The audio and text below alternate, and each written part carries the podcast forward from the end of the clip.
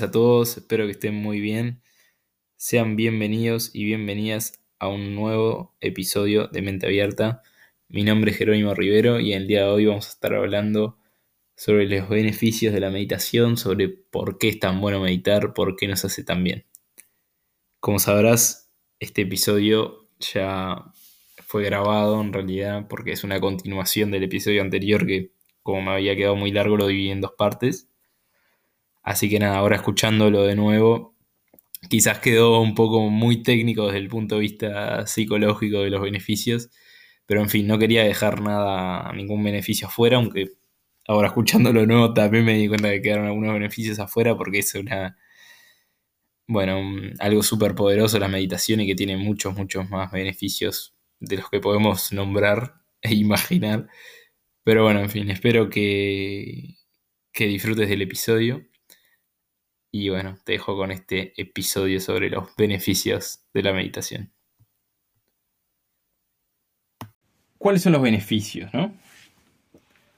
Hay tres componentes que, para nombrar todos los beneficios, me voy a basar en un artículo científico para que vean que esto no es este, todo inventado por mí, que lo voy a dejar en anotado en todos los lados que lo suba.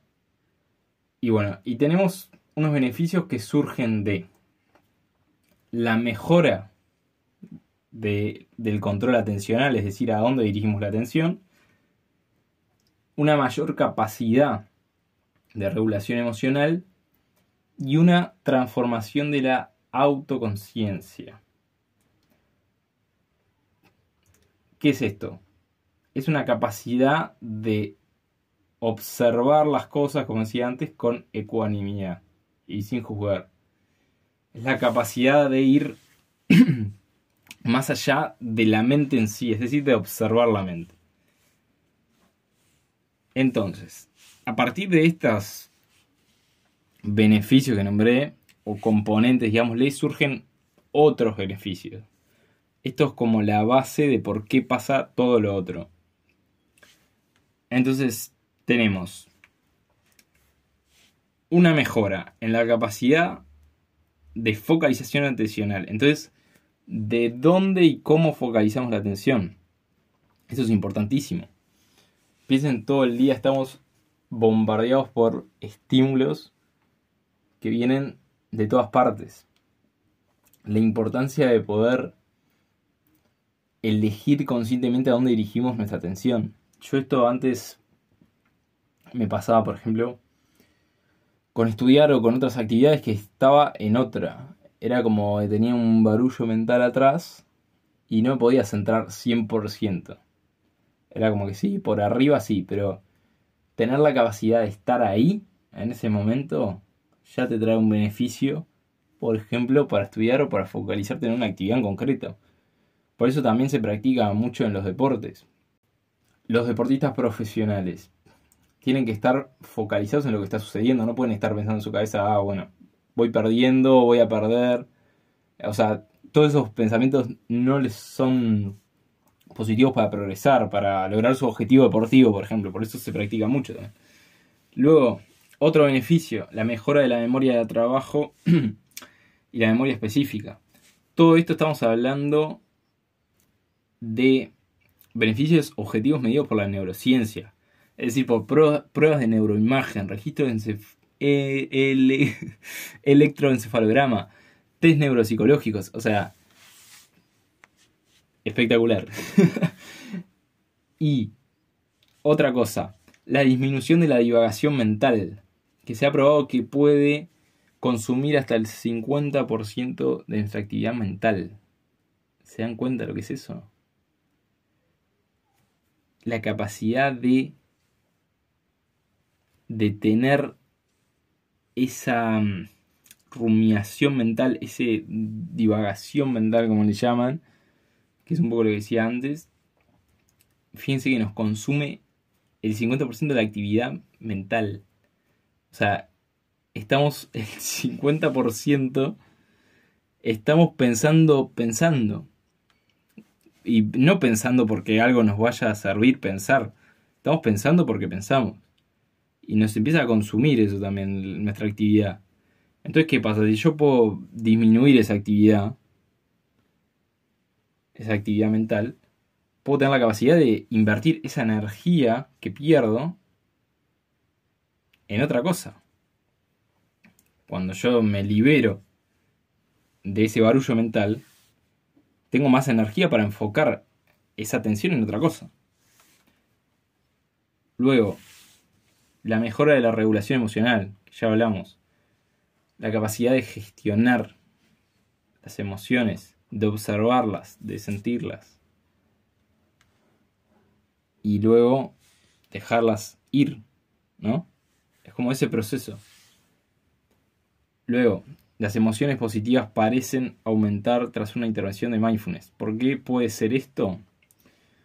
Porque si uno empieza a poner conciencia sobre lo que piensa, tiene la capacidad de empezar también a elegir a dónde pone la atención.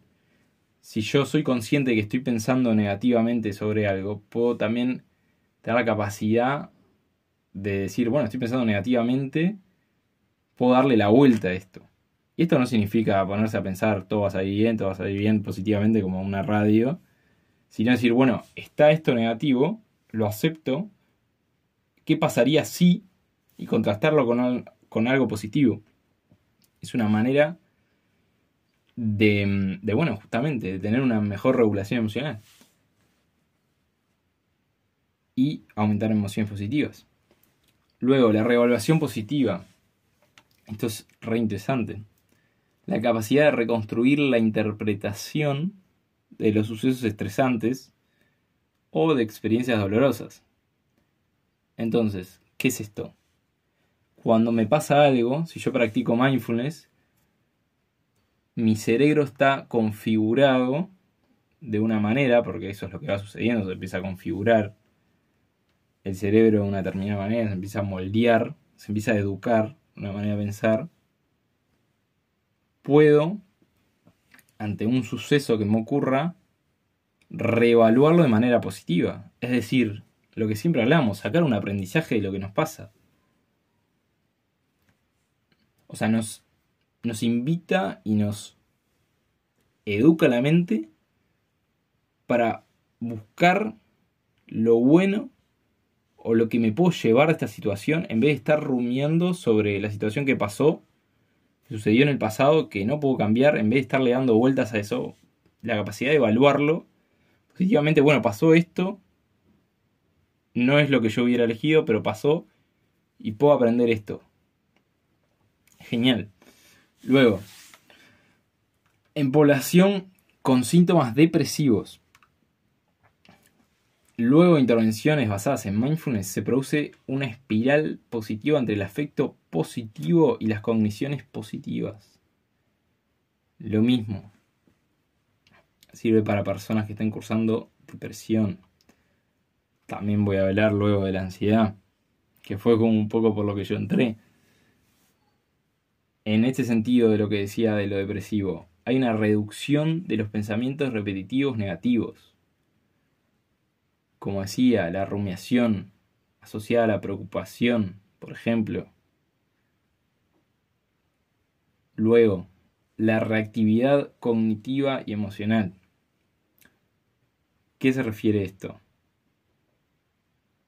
Es el grado de reactividad que tenemos, que también está relacionado con lo que decía antes, sobre el aprendizaje de las situaciones estresantes. Pero ¿qué es la reactividad cognitiva emocional? Es cuando yo me enfrento a una situación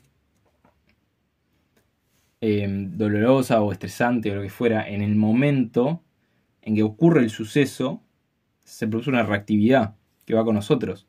Es decir, yo reacciono a la situación que me sucede. ¿Y qué pasa? Hicieron una. También. Todo esto está comparado por grupos control entre meditadores y no meditadores, ¿no?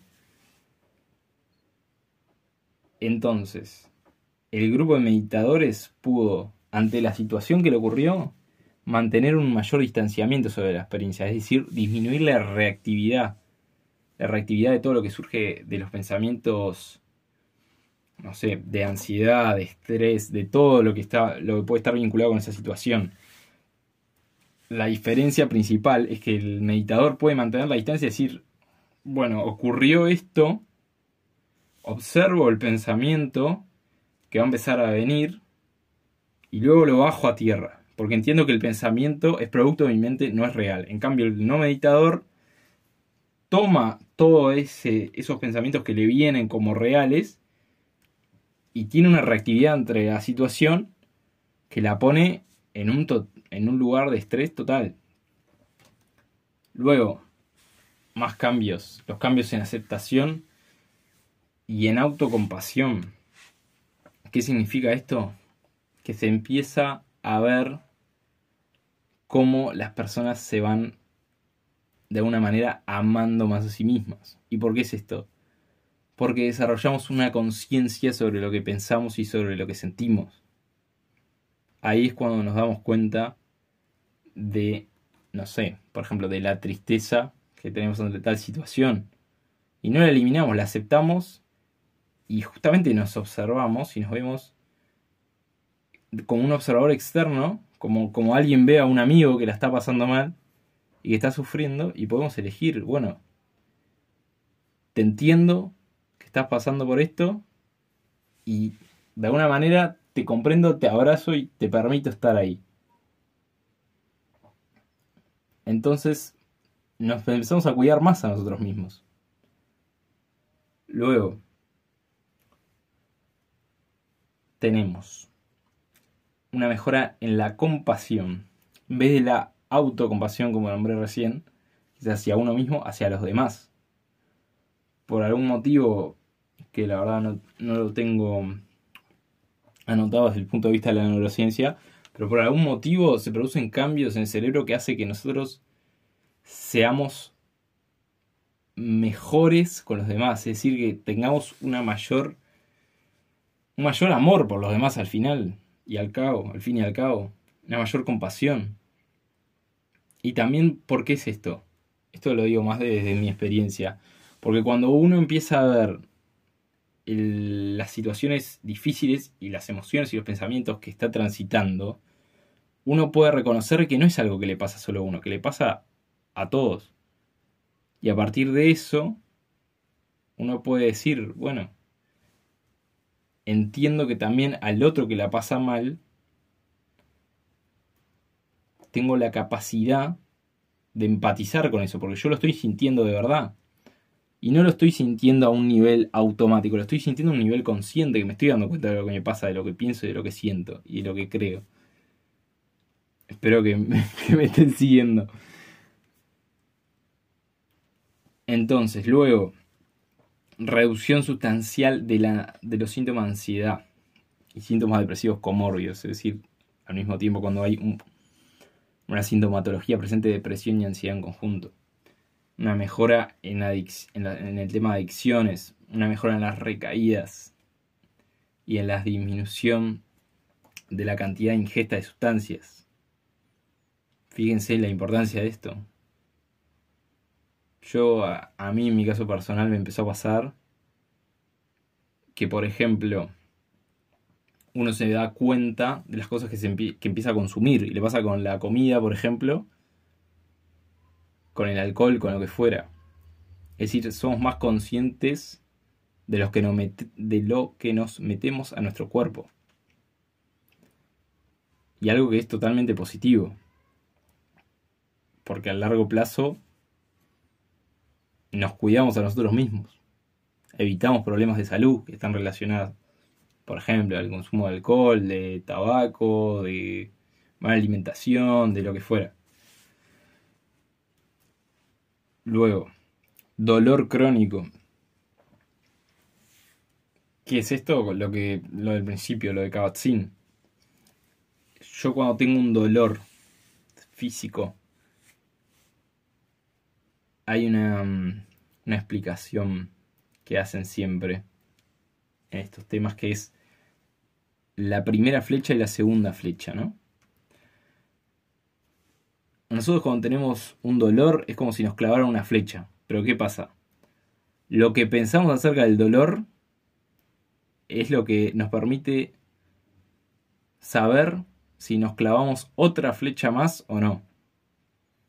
Porque muchas veces el dolor, si uno siente el dolor y lo permite estar, el dolor de repente desaparece o va y viene. Pero si, si uno tiene esa aceptación y no lucha contra el dolor y le permite estar, el dolor disminuye. Es una cosa increíble. Pero en cambio, si uno está, me duele esto, me duele esto, y está todo el tiempo dándole vueltas y tiene su atención centrada en el dolor, el dolor no se va. Es como que funciona un poco así también. Luego, en el, y por último, en cáncer, se ha probado que las personas que tienen esta enfermedad pueden, a través de esta práctica, reducir los síntomas asociados. Es decir, los síntomas no físicos. En esta investigación no habla de síntomas físicos como en el dolor, que sí hay una disminución de síntomas físicos, pero sí lo que uno, si tiene esta enfermedad, piensa y siente. Porque claro, transitar una enfermedad tan difícil siempre va asociado a síntomas de ansiedad, de depresión. Es muy probable que ocurra eso. Entonces, si de nuevo como observador la persona puede ver esos pensamientos como separados, puede beneficiar su mejora. Que por último también quería mencionar, y ya cerramos con los beneficios, que se alargó mucho, que claro, hay una mejora en el sistema inmunológico. Porque si yo, en varias de los problemas físicos, ¿no? En general estoy hablando, están asociadas a un aumento del cortisol, que es lo que sucede. Por eso cuando estamos estresados tenemos más tendencia a enfermarnos. Porque al haber una subida del cortisol y bajar nuestras defensas, ahí es cuando se produce la enfermedad. En cambio, si nosotros podemos mantener eh, un nivel con, con niveles de cortisol normales, digamos, o sea, en un estado de tranquilidad a pesar de lo que ocurre, podemos justamente tener un sistema inmunológico que sea más capaz de enfrentar diversas enfermedades. Bueno, la verdad que espero, espero que no haya quedado muy monótono porque entiendo que mucha gente seguramente lo haya dejado por la mitad. Pero bueno, si te quedaste hasta el final, te agradezco y la verdad espero que te sirva. lo principal. A mí, para mí es una herramienta maravillosa, que por eso la practico todos los días. Y yo voy a estar hablando más de esto, seguro, porque es un poco como la base de algunas cosas que ya mencioné en algunos otros episodios y que justamente esta herramienta me permitió descubrir eso que mencioné en otros episodios y que voy a seguir mencionando. Y nada, si te gustó, te invito a que pruebes esta, este tipo de meditación. La verdad que mm, yo voy a estar subiendo, pero si tenés ganas de arrancar ya, que es lo que te recomiendo, búscate en YouTube meditaciones guiadas mindfulness. Y empezá tranquilo, tranquila, por 10 minutitos por día y comprometete a hacerlo. Pensá que con dedicarle unos minutos al día a esto, todos los beneficios que estás teniendo a nivel de tu salud mental y física también. Entonces, te invito a que lo pruebes porque como siempre digo, la teoría es muy linda, pero la verdadera sensación de justamente de experimentar las cosas y comprobarlas es la mejor de todas. Comprobar los beneficios por tu cuenta. Y bueno, nada, te invito a que, como siempre, me sigas en Instagram, arroba abierta podcast guion bajo. Y luego en YouTube también, Estoy como Mente Abierta Podcast. Ahí acuérdense, los que me siguen por YouTube, de suscribirse también. Y bueno, los que me siguen por Spotify, de puntuar el podcast. Así puede servir a más personas. Y nada, como siempre, espero que se haya entendido realmente. Y cualquier duda, me mandás mensajito y lo charlamos. Pero yo voy a estar insistiendo en esto y tranquilidad, que al principio puede parecer algo muy loco, muy abrumador o no entendés nada, pero lo único que tenés que hacer al final para entenderlo es practicarlo, nada más. Te buscas ahí, empezás con guías y ya está. Y comprobás los beneficios por tu cuenta. Así que nada. Te mando un abrazo muy grande y nos estamos viendo en el próximo episodio. Chau, chau.